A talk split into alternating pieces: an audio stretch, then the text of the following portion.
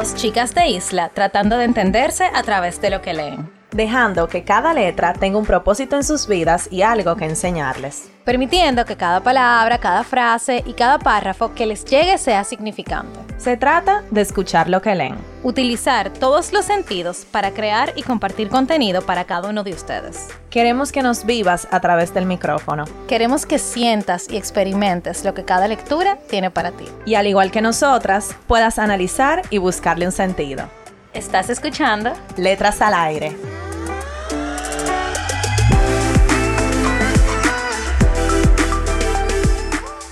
Hola a todos y todas, bienvenidos a otro episodio de Letras al Aire. Están con sus hosts favoritas, Carol, que ya se autopresentó, y Nicole. Señores, hoy es viernes, así que... Literalmente hoy es viernes. Literal, o sea... Nosotros nunca habíamos grabado un viernes. No, nunca habíamos grabado un viernes. Qué raro se siente. Sí. O sea, porque hoy está sucediendo otro episodio en otro momento. Ajá. Entonces estamos grabando otro episodio. Estamos en el futuro. Qué bolsa. Bueno, nada, hoy es viernes, señores. Relájense, eh, pongan su podcast favorito, que es el de nosotras. Bebamos una cervecita después del trabajo. O sea, chilen, porque hoy es viernes. Pero, aunque sea viernes, nosotros tenemos el compromiso de enseñarles a ustedes, de- oye, de enseñarles, de, mm, ¿cómo lo digo? De De Ah, presentarles. de presentar. Es que eso es como muy formal. De traerles a ustedes otro nuevo libro. Y este libro, Carol, por favor. el la final. La, la, la, la, la, la. Yo estoy hoy de que atrás de que. Haciendo los sonidos. ¿no? ¿Cómo se llama eso? Efectos El Bueno, El señores. soundtrack. Di que el track sound. El- o sea, ustedes entendieron. Señores, el libro de esta semana está perísimo. O sea, de verdad, de verdad. Nosotras decimos como que, ay, léanse los libros, recomenda los recomendamos. Pero este, si ustedes quieren un libro corto, fácil de leer, con muy buena Trama. trama y un muy buen léxico de No, parte no, de la autora. Ella o sea, escribe bello, per- hermoso. Y para tú desconectarte de la realidad y al mismo tiempo aprender de cosas de la vida real que estaban pasando, señores, leanse este libro. O sea, sin desperdicio. O sea, cuando yo lo leí, Nicole fue que lo escogió este libro y yo le dije, loca, demasiado bueno. O sea, de verdad. Es una novela bibliográfica, o sea, una novela que pasó en la vida real. Se llama Cómo maté a mi padre, de la autora Sara Jaramillo Klinkert. Y ella cuenta cómo su padre muere, eh, o bueno, lo matan unos sicarios eh, cuando ella era pequeña, ella tenía 11 años. O sea, esto pasó de verdad. A ella le mataron a su padre así, ellos son de Medellín.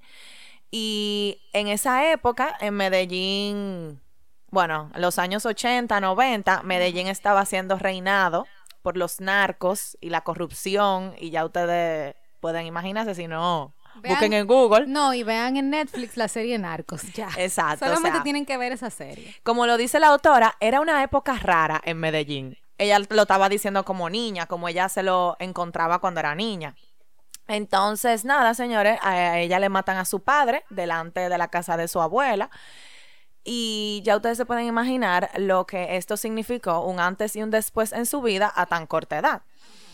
Eh, para hablar un poco de la autora, señores, lo voy a hacer yo hoy. Yo le dije a Nicole, Nicole, yo voy a hablar de la autora porque de verdad me gustó demasiado. Me lo quitó de las manos. Sí, se lo quité.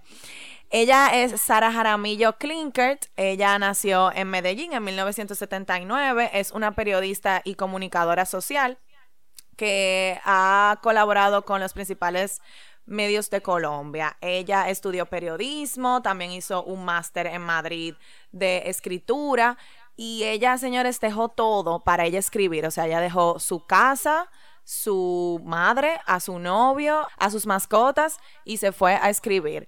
Ella escribió esta novela autobiográfica que ella no pensaba que iba a hacer tanto clic con la gente. Señores, fue un boom, o sea, todo el mundo que la leyó, la ha leído, ah, piensa lo mismo. Y ahora ella tiene, se dedica a la escritura y una tienda de especias en Medellín. Lo primero que a mí me llamó la atención del libro, porque como Carlos dijo, fui yo que lo encontré. Y fue como, no sé, lo encontré, señores, en Amazon buscando. Si ustedes no tienen que hacer, métanse a Amazon y pónganse a buscar libros, que van a aparecer miles.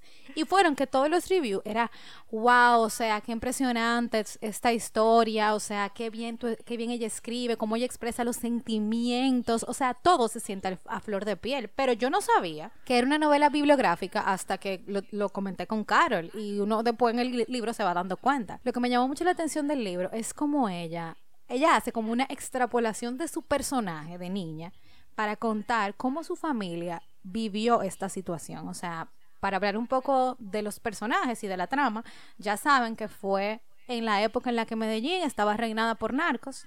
Su padre, quien, a quien fue que mataron, era un abogado muy famoso, muy reconocido de su pueblo o de, de donde ella vivía. Y él defendía mucho a los sindicatos, o sea, él estaba muy pro lo social. Entonces, ustedes saben que lo narco eh, era todo lo contrario. O sea, yo estaba a favor de la droga, del sicariato, de mantener el poder y el control bajo el miedo. Entonces, este padre, no es que sabemos mucho de él, pero según lo que ella cuenta, era un abogado muy aclamado por la sociedad donde ella estaba. Entonces, imagínense ustedes, esta niña de 11 años que ve a su papá como un héroe y que literalmente lo matan enfrente de la casa de su abuelo, o sea, de su mamá. Eso tiene que ser, yo no, o sea, no sé ni cómo decirlo, un dolor demasiado grande para esa familia. Tú sabes que leyendo el libro, a mí me parecía tan real lo que ella estaba contando como que ella lo había vivido, que yo me sospechaba que era algo que, había, que le había pasado a ella. Hasta que lo leí al final, al final de los libros siempre hay como un pequeño resumen del autor, que lo dice, que sí, que fue una historia real. Yo dije que obligado, porque que alguien que no lo haya vivido no lo puede expresar así como ella lo expresó. Y que uno de los comentarios, al final hay como varias, eh, varios reviews, varias reseñas de personas que lo leyeron y una de ellas decía, es que esto es algo que le puede pasar a cualquier persona. Exacto. O sea, no es una historia de que como que se le inventaron, con demasiado, como que envuelven demasiado. Ajá. No, sino que fue algo. Ella lo contó, señores, yo me levanté y así pasó. Ella se levantó un día en la mañana que ella no iba para el colegio, sus hermanos, ella tenía cuatro hermanos, ella era la quinta y todos eran varones, ella era la, única hembra, se imagínense, la hija de papi. Exacto, y, ella lo dice. Ella lo, exacto, ella lo dice. Ella era su favorita y él era su favorito también. Exacto, entonces ella se levantó, su papá se iba para el trabajo, antes de, irse como que fue a su habitación y creo que él le deseó un buen día o le hizo un comentario y él se fue y a ella no pasó, no pasaron ni tres horas y llaman a su casa y dicen que su papá se murió. O sea, eso le puede pasar a cualquier persona. Ajá. Y, y más en esa época. Y más en, ajá, y lo grande de todo, señores, que al final uno más o menos se lo imagina, pero no dicen por qué lo mataron de verdad. O sea, es como que se queda en incógnita y creo que para ella eso es lo que más le duele como que por qué se, se, lo llevaron, cuál fue la razón, o sea, uno cuando se le muere un familiar o, o a una persona se le muere un ser querido, lo primero que tú preguntas es qué fue lo que pasó. Y tú casi siempre tienes una respuesta, pero imagínense esa niña y sus hermanos y su mamá. Ellos eran una familia muy unida, o sea, en la que la abuela recibía siempre a sus hijos, a sus nietos, a los primos, o sea, muy, muy unida. Y que tú no sepas qué fue lo que le pasó a esa persona, solamente que lo mataron por algo. Porque fue que lo mataron, lo asesinaron una de las primeras frases que a mí me impactó del libro es ella diciendo, todavía me cuesta creer, tú lo notaste, y que fue demasiado, que apenas 35 gramos de acero y un gramo de pólvora hayan podido acabar con una familia. Doy fe de ello. Acabaron con la mía, ella dice. Ajá, acabaron con la mía, sí. Y bueno, o sea, me gusta la manera en que ella cuenta la historia, o sea, ella se va desde niña, contándolo como niña, a contar, a contar como grande, o sea, como adulta, y va así, uno se va dando cuenta por las cosas que ella dice, de que ya ella está grande, de que han pasado no sé cuánto tiempo que se murió su papá, de que antes también de que se muriera su papá, es como una recolección de todo, pero señor, eso está perfecto, o sea, perfecto. Ella puso ahí lo que tenía que poner. Incluso yo le dije a Nicole, di que ay Dios, pero no me gusta que no hayan dicho por qué mataron al papá. Pero es que al final eso queda como en un segundo plano, porque ella lo que muestra es lo que pasó después, o sea, cómo, ah, cómo, eso afectó? ajá, cómo afectó grandemente a su familia, o sea, a sus hermanos, que ella tenía un hermano grande y tres trillizos, bueno, se dice así, tres trillizos pero No tres. No, trillizos. Ella tenía hermanos trillizos, exacto. Y ella y su mamá. Eh, señores, eso se fue abajo. Se fue abajo, esa familia sufrió muchísimo en silencio. Ellos sintieron su duelo de manera diferente y cambiaron su vida cada uno a maneras diferentes. Entonces, incluso ella cuenta, es muy triste que la familia medio se apartó. No medio, se apartó. o sea, se apartó. Ella incluso cuenta después cuando ellos vendieron la casa donde vivían y tenían todos muchísimo tiempo que no iban a esa casa. O sea, de verdad que fue trágico para esa familia y, y nada, o sea, es como de impotencia también, porque, ¿por qué? ¿Por qué? Pero, señores, son cosas que pasan. Y, y le tocó a ella vivirlo. Y bueno, Y me imagino que a mucha gente más. sí, pero digo que le tocó a ella vivirlo para ella poder contarlo como lo cuenta aquí. Porque me este libro me acuerda mucho a um, el libro que nos, que nos leímos de Club When You Land. Ay, sí. Porque eh, es la muerte de un padre y pasan muchísimas cosas. Es el episodio 22 de la temporada 1 y ella está contando la historia que muchas personas vivieron y pasa lo mismo con, con este libro. O sea, me imagino que cuando las personas de Medellín o de Colombia que leyeron este libro, que vivieron en esa época y vivieron muertes, porque esa época también fue una época de mucha muerte, dijeron, o sea, esto me pasó a mí también. Mm, Es como la voz. Ajá, la voz del pueblo, literal.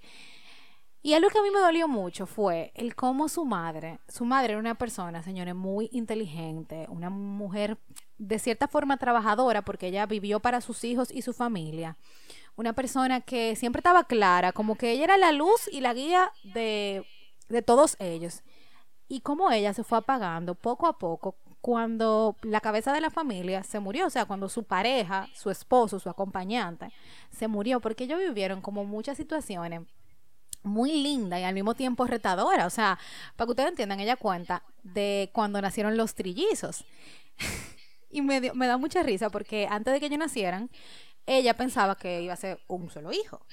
Y entonces ellos estaban buscando, señores, ya tú tienes un hijo, van a tener otro, y como que tú sabes, buscando el, sustento para poder mantenerlo. Y cuando el papá se enteró que iban a ser tres, o sea, él le dijo, yo no sé cómo que lo vamos a hacer. O sea, como yo de un solo sustento voy a sacar para tres. Entonces ellos echaron para adelante y nunca se rindieron. O sea, de verdad, se nota que ellos, a ellos en ese momento nunca les faltó amor, no les faltó comida, no les faltó nada. O sea, ellos salieron para adelante. Y tú saber que la persona que estuvo al lado de ti para vivir, ver todo eso contigo no está. Es como que, ¿y ahora qué yo voy a hacer? Con estos niños, todos pequeños. Ella le dio una banda Ajá. a esos niños Ay, sí. fuerte. Me, me da pena, pero era verdad. Ella, Ella- le dio banda. Ella de verdad como que se cerró. O sea, se, le, se le nubló todo. Y cómo juzgarla. O sea, cómo tú juzgas a una persona en una situación así. O sea, la luz como que se le fue. La motivación de ella, preparar el desayuno, llevarlos al colegio, eh, cuida, no cuidarlos, pero bueno, sí, cuidarlo, porque era el cuidarlos. niño. O sea, ella le dijo, me da risa, pero me da pena. En un momento, como que, señora, ya ustedes están grandes, prepárense su desayuno, yo no me voy a parar. Y ella cuenta, o sea, ella nunca más se volvió a parar a hacernos el desayuno. Ajá. Y él, o sea, Y ellos eran niños. uno- eran unos niños. Ahí iban al colegio, o sea. Exacto, a ese nivel. Entonces, creo que eso fue también, y no echándole la culpa a la mamá, porque cómo tú le vas a echar la culpa, pero eso no los ayudó a ellos poderse formar Y mantenerse unidos y poderse apoyar los unos con los otros, de que todos estamos pasando al final por lo mismo. A mí me gustaría, o sea, la familia de ella era muy especial, o sea, ellos vivían en un sitio muy especial, era como una granja, alejado, ajá, alejado de la ciudad, ellos eran como raros en el colegio, era una familia única. Y su vida cambió de cada uno y a mí me gustaría, porque no sabemos lo que estaba pensando la mamá en ese momento, cada quien estaba lidiando con su duelo. A mí me hubiese gustado o me gustaría, porque ella lo cuenta desde su perspectiva, pero como saber también la perspectiva de los demás. Ella cuenta un poco, pero desde sus ojos, lo que ella veía que le pasaba a los demás. Pero verlo desde adentro, desde ellos, porque por ejemplo, ella se escondió en la risa. ¿Tú te acuerdas de eso? Ella se escondió en ser la más extrovertida, la que más se reía, la que más estaba alegre y por dentro ella no se sentía así. Entonces, eso nada más lo supimos cuando leímos el libro. Una persona tal vez que la conoció, la conoce, y lee eso, dice, wow, qué diferencia, o sea, yo no sé lo que tú estabas pensando. Entonces también me, me gustaría como saber qué pensaban los otros o qué caparazón se ponían para lidiar con eso. Ella dice que sí, la mamá, por ejemplo, se hacía la fuerte. La mamá se hacía la fuerte, era Igual difícil. que la abuela. Ajá. Era difícil verla llorar, pero entonces hubo mucho silencio. E incluso leyendo la biografía de ella, dice que luego de que ella escribió el libro, es que ellos han podido hablar del tema, entre ellos como familia. Antes de ella decir esto, le costaba mucho hablar como de toda esa situación. Y por ejemplo también los hermanos, uno de ellos se refugió en la adicción a las drogas y al alcohol, pero sobre todo a las drogas. Y señores, su vida se fue por A un pique. acantilado. O sea, ustedes saben que cada vez que una persona eh, toma una adicción, por ejemplo como las drogas, que te acaba, no hay forma, como que no hay vuelta atrás. Tú tienes que tener demasiado apoyo y autocontrol para volver a lo que tú eras. Y ella contaba así como que yo lo veía y yo no veía ni siquiera un cuarto de lo que él era físicamente. Es muy triste eh, esa parte. Esa, y ella, ella habla mucho de él porque ella, en cierta forma, lo admiraba. O sea, él era una persona inteligente, que le iba bien en el colegio, que eh, le gustaba. tenía mucha chispa. Ajá, que tenía mucha chispa. Y todo eso se fue a pique. Y ella no podía hacer nada porque es que, eh, primero, él no se lo permitía. Y segundo, ella se tenía que ayudar a ella también. Entonces, Eso es, que cada uno, Ajá. también hablando de lo de la mamá, cada uno tenía que lidiar con lo suyo. O sea, ¿cómo, ¿cómo podía lidiar con los problemas del otro cuando tú estás roto por dentro? Exactamente. Eh, eh, la verdad que... Es un libro pesado, señores. libro- Y son 10, 119 páginas. Exacto, o sea que ni siquiera, ni siquiera son 300 páginas, 280, no, 119. Y ella cuenta ahí, como dijo Carol, lo que ella tenía que contar. Tal cual. Entonces, nada, eh, uno de sus hermanos también se vuelve médico, pero él era, o sea, él era médico, pero como que él se volvió muy arrogante. O sea, él era, se volvió como muy arrogante, se alejó mucho de la familia, eh, no le importaba mucho como que lo que le pasara a ellos, sino que él estaba ahí cuando él tenía que estar, como que cuando había que resolver. Yo creo que de, de todos, ella fue quien se quedó más con su mamá. Sí, totalmente. Ella dos hicieron como ese vínculo de apoyo mutuo. Eh, o sea, medio, tú sabes, no era de que, que se hablaban de que de lo de eso ni nada, pero sí estaban ahí una para la otra. Era como lo que ellas se tenían a ellas mismas. Los, los chicos como que se disper- No, dispersaron. ¿Tú sabes qué es lo que pasa? Dicen de que como que las hijas son de los papás y los hijos de las mamás. Pero en este libro, aunque era así, o sea, entre comillas, ellos, como al no tener una figura paterna que seguir, se volvieron un etcétera. ¿entiendes? Entonces ella, con todo y todo, seguía teniendo a su mamá. Que tú sabes que las mujeres se entienden entre sí, se, eh, son más sensibles. Entonces ellos tenían que hacerlo fuerte porque ya el hombre de la casa no estaba. Entonces también es como que, es lo que tú dices, yo quisiera haber visto también cómo cada uno de ellos se sintió con la situación. Pero se sintió de verdad. De verdad, como, lo, ella, Como como ella, lo pone. Pero la historia de ella, de verdad, que es, es muy, o sea, es como que, como que tú te estás dando con un golpe en la pared. O sea, así fue que yo me sentí como, wow, o sea, todo esto está pasando y al mismo tiempo, tantas personas están sufriendo esta situación, pero ninguna habla de eso. Y al, y al final, yo creo, señores, y lo hemos hablado en muchos episodios, el tú guardarte las cosas es lo que más daño te hace. Sí, porque al final no se van. O sea, siguen ahí y crecen. O sea, no, no es que, di que, bueno, voy a dejar de hablarlas y van a ponerse más pequeñas. No, o sea, ellas crecen y crecen y se vuelven un monstruo gigante dentro de ti. Que toman decisiones por ti incluso. O sea, Claro. ella dice en el libro que ella no quería tener hijos, que ella no se quería casar. Y es por eso mismo, por lo que le pasó a ella. Y también ella buscaba a su papá en sus parejas. Sí, claro. Ella tenía relaciones con hombres más viejos que ella, buscando esa protección paternal. Paterna. Entonces, esos monstruos que tú no hablas cuando te pasan, obviamente a ella le pasó una situación extrema, pero to- a todos nos pasan situaciones de trauma o, o que nos marcan. Entonces, esas cosas que no se hablan, lo que hacen es que se expanden dentro de ti y te, te dominan.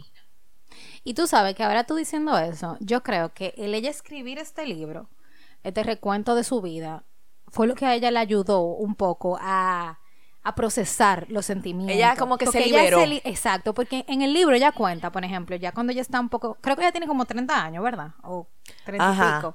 Sí. Y ella, y ella cuenta que cuando ella fue más grande, ella todavía seguía viendo a su papá, o sea, como si fuera el día de ayer. Entonces ella decía, y me acuerda también a Club in Newland, como que ha pasado tanto tiempo y la gente se ha olvidado de eso. Y yo me, yo me acuerdo el día que él fue a mi habitación, el mismo día que él se murió, como si fuera ayer. O sea, para mí eso no ha pasado, o sea, ese tiempo no ha pasado. Yo no me creo que yo tengo 30 años ya cuando ella está contando la historia. Entonces, esto fue la ayuda que ella pudo buscar para ella y para su familia para poder salir del hoyo en el que todos ellos estaban. Porque tú sabes lo que después de, de 30, o sea, habían pasado 30 años, fue, o era que ella tenía 30 años, no me acuerdo, desde, desde que eso había pasado. Y ella se sentía como si eso había pasado ayer. O sea, el dolor que ella sentía, y me imagino que lo sentían sus hermanos y su mamá, era el mismo, aunque el tiempo había transcurrido. Y, y mucho, o sea, el libro se llama ¿Cómo maté a mi padre? Y no lo habíamos hablado. Entonces yo, yo y Carol decíamos, pero ¿cuál es el vínculo? Porque yo pensaba que era ella que lo había... O Yo como también, que por al culpa de ella era que él se había muerto. Y yo, wow, qué Yo en- difícil. Ajá, en algún punto del libro yo dije, bueno, ¿qué fue lo que hizo esta muchachita Ajá. que mató al papá? Exacto. O que hizo que lo matara. Exacto. Y nada que ver, o sea, es como el nombre, es- el nombre es así por la forma en la que ella en su mente poco a poco fue olvidando a su papá. De que no se acordaba de su cara, de que no se acordaba cómo él hablaba. O sea, como ella poco a poco se fue olvidando de él y matándolo en su cabeza. O sea, eso está genial. Genial y triste a la vez. Sí, no, o sea, de qué triste no se lo quita nadie. La historia es súper triste. Y ella, esa parte de, de que ella lo va olvidando, ella lo dice en varias, en varios momentos del libro. Es como ya yo no me acuerdo de su voz, ya yo no me acuerdo, o sea, de su cara. Ella a veces se lo quería imaginar o se lo quería imaginar hablando y no podía. Entonces, es triste, señores, pero la verdad es que es un libro que vale 100% la pena, de verdad, se lo decimos de corazón, yo creo que más real que nunca. Es un libro muy bonito Sí, también, muy independientemente de la historia triste que tiene, y un libro liberador. Al final pasa algo que no les vamos a contar. Va- pasan varias cosas que son como Sí, boom, muy, en verdad Muy detonantes. muy detonantes que no les vamos a decir porque queremos que se lo lean de verdad. No le vamos a dar spoiler. Hoy no hay spoiler. No, nada más la historia. No, exacto, no hay spoiler. Eh, que también ponen en perspectiva muchas cosas. de la, de la historia real Sí, que pasó. son, exacto, A mí se son. me erizó la piel, en verdad, Ajá. cuando yo leí el, el final. Porque tú dices, wow, o sea, esto me puede pasar a mí. ¿Qué es eso? Esa Son cosas- empatía que tú sientes. Son cosas realmente importantes. eh, así que, señores, de verdad, léanselo. Léanselo. Exacto. Algunas frases favoritas. Yes. Mi momento. Sí, señora, anotamos pila porque pa- también, aparte de todo, la autora de este libro tiene esa, esa mano llena de razón. o sea, muchísimas frases buenas realmente. Hay que dársela, Sara. Si Sara va a escuchar este episodio, eh, somos dominicanas, Sara. Hay que dártela. Significa que Como que hay que celebrártela. Como Ajá, que como- está como- burla. ¿Qué- está- qué no ajá, está burla. eso? es como que lo, lo hiciste súper bien. Exacto. En una forma coloquial. Exacto. Eh, ella, eh, en- para que ustedes entiendan, ella estaba preguntándose el por qué a su papá lo habían matado. Entonces ella decía que como que las personas, todo el mundo ora por algo. Entonces ella dijo, me pregunté si Dios los miraba también a ellos, si la Virgen de la Milagrosa atendía sus oraciones en la que pedían buena puntería. Loca. Cuando yo leí eso, Agregando a eso, ella al principio, cuando está contando el panorama general de Medellín, ella dice, eran días raros en Medellín, en la televisión mostraban cómo explotaban bombas, mataban gente y no había nada más peligroso que tener que parar en un semáforo y que una moto quedara a tu lado. Niños que tenían dos altares en su casa. En uno les rezaban a Pablo Escobar para que les siguiera dando trabajo y en otro a la Virgen de la Milagrosa para que les afinara la puntería. Ambos eran muy efectivos. Exacto, entonces con ese preámbulo, entonces ella como niña se estaba preguntando eso de si Dios atendía las oraciones de esos niños, de esas personas que mataban. Entonces, Ella se sentía, tú sabes que en ese tema de Dios, ella se sentía tan Desalmada. abandonada. O sea, ella se sintió defraudada. Defraudada. totalmente. Y ustedes saben que las culturas latinoamericanas, sobre todo, suelen ser muy creyentes. Y le alaban a diferentes santos, a la Virgen, eh, a Dios sobre todo, pero tiene mucho, el, tema de los santos es muy importante en las culturas latinoamericanas. Y creo que el ella darse cuenta de que Dios la defraudó y mató a su papá sin ah, ninguna razón aparente, fue como que, ¿por qué tú estás haciendo esto? O sea, ¿qué te hicimos nosotros para que tú me lo quitaras del, del camino? Entonces, imagínense, creo que la fe se ve muy afectada en su familia y sobre todo en ella. Y ella habla mucho sobre, sobre el tema de, de la fe en el libro. Mira esta. Ella hablando de su familia. Necesitábamos ser fuertes, invencibles, duros, muy duros, para que ninguna bala pudiera nunca atravesarnos. Sí. Mira esta, eh, que también es de la familia. Ella está hablando de sus hermanos aquí, de ella y sus hermanos. Fuimos cinco flores arrancadas de raíz. Nadie sabía dónde sembrarnos ni qué hacer con nosotros. Ni todas las chucherías del mundo juntas habrían podido llenar el vacío que se nos hizo en el estómago. O sea, ella escribe bello, bello. Oye, tanto reclamar a mi padre por su silencio y de repente todos actuábamos de la misma forma. El silencio es algo que se teje y se entreteje igual que una araña hace su red. Nadie sabe lo que pesa el silencio hasta que lo lleva por dentro. Nadie sabe el ruido que genera, lo que aturde, lo que remueve. Y algo que no dijimos, y ahora que veo una frase que anoté, ella se refugió mucho en los libros también. Ah, sí. Ajá, y ella dijo que eso fue como su salvación, porque ella podía, eso mismo, distraerse pensando en otras cosas más que el sufrimiento que ella sentía. Y una frase que me gustó que ella decía sobre eso fue, los libros eran lo único que quedaba de mi deseo original, y me entregué a ellos como a quien no le queda nada más que en que refugiarse. Ay, la lectura, señor. Eso me pareció muy, me identifiqué. Yo también. Ajá, tú entiendes. Como uno lee, lee, Mucho. como leemos, uno se refugia muchas veces en la lectura. Tal vez no de cosas tan extremas como esa, pero sí de cosas. Miren aquí lo que hablaba de que ella se enmascaró con la risa. Dice, lo único que les digo es que no se fíen mucho de los que se mantienen riendo. Puede ser que estén expresando justamente lo contrario. Se lo digo yo mientras escribo esto con una sonrisa. Yo me río en pila. Ajá.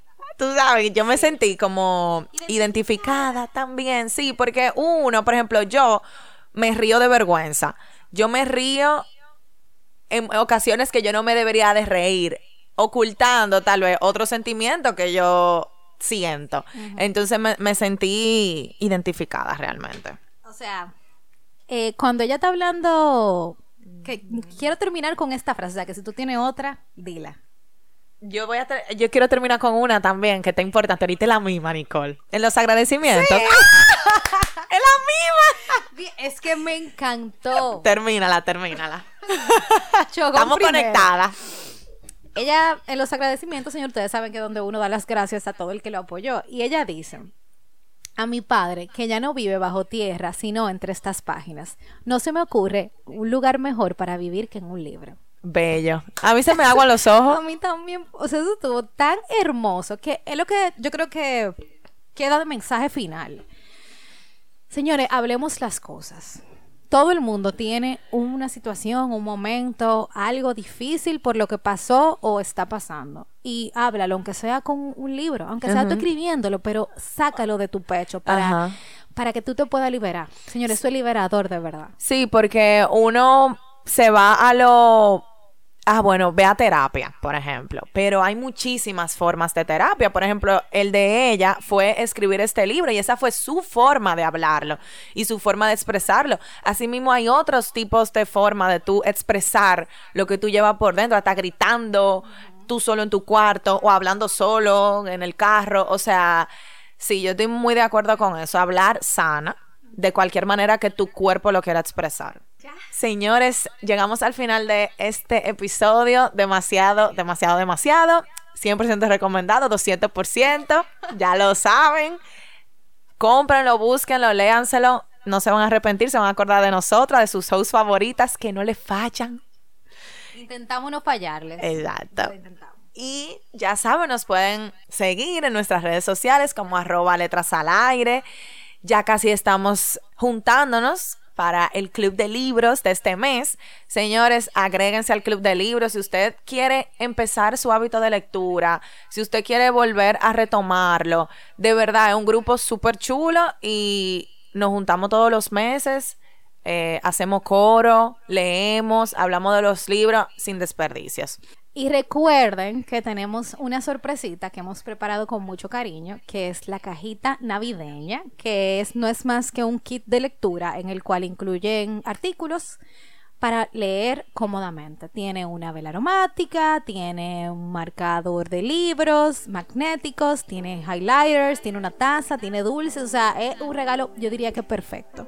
Así que si quieren saber más sobre esto, vayan a nuestra cuenta de Instagram. Tenemos miles de publicaciones. Nos pueden hablar al DM y ordenarla. Eh, solamente por ahora a los que están en República Dominicana. por ahora. por ahora, exacto. Pero eh, nada, esperamos que les haya gustado este episodio. Eh, el que quiera adquirir esta cajita, se lo agradecemos. Es un aporte para este Letras al aire, claro.